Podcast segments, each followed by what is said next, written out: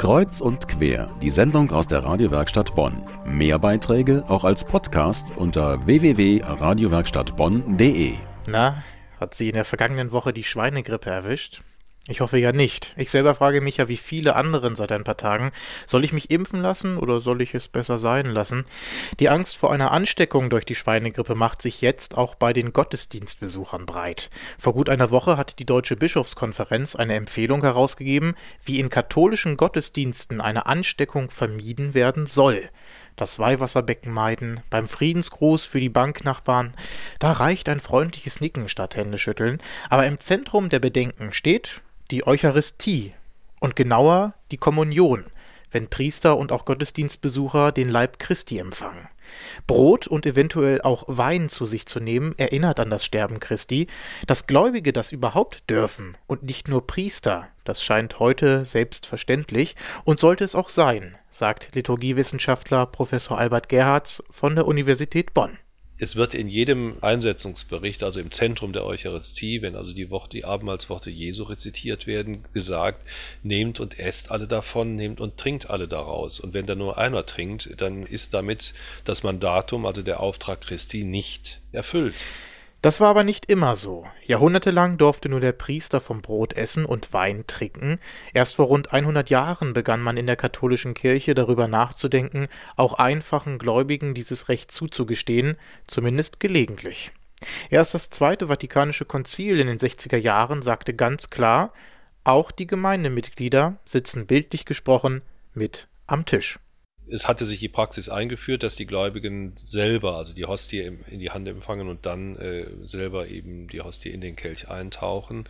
Das ist schon in den 80er Jahren praktisch verboten worden, weil man fürchtet oder vielleicht auch die Erfahrung gemacht hat, dass eben dann Ungeschicklichkeiten entstehen, dass vom Wein Tropfen auf den Boden fallen und dergleichen. Deshalb ist es so, die Hostie, meist eine Oblate, vom Priester in die Hand oder in den Mund gelegt zu bekommen. Aber das ist in Zeiten der Schweinegrippe nicht unbedenklich. So empfiehlt die Bischofskonferenz Priestern, vor dem Gottesdienst die Hände zu waschen und, Zitat, die Benutzung eines Desinfektionsmittels ist empfehlenswert. Außerdem, so die Bischofskonferenz, können die Gläubigen zur Sicherheit die Hostie selbst in die Hand nehmen. Diese sogenannte Handkommunion sei aber aus verschiedenen Gründen bedenklich. Professor Gerhards. Hier steht man eigentlich in einem Dilemma, nicht? Also wie weit gibt man dem Trend nach, hygienische Überlegungen so hoch zu hängen, dass man entsprechend reagiert. Das hieße faktisch, wenn ich das recht sehe, dass da, wo die Kelchkommunion inzwischen bei uns guter Brauch geworden ist, man wieder davon abgeht.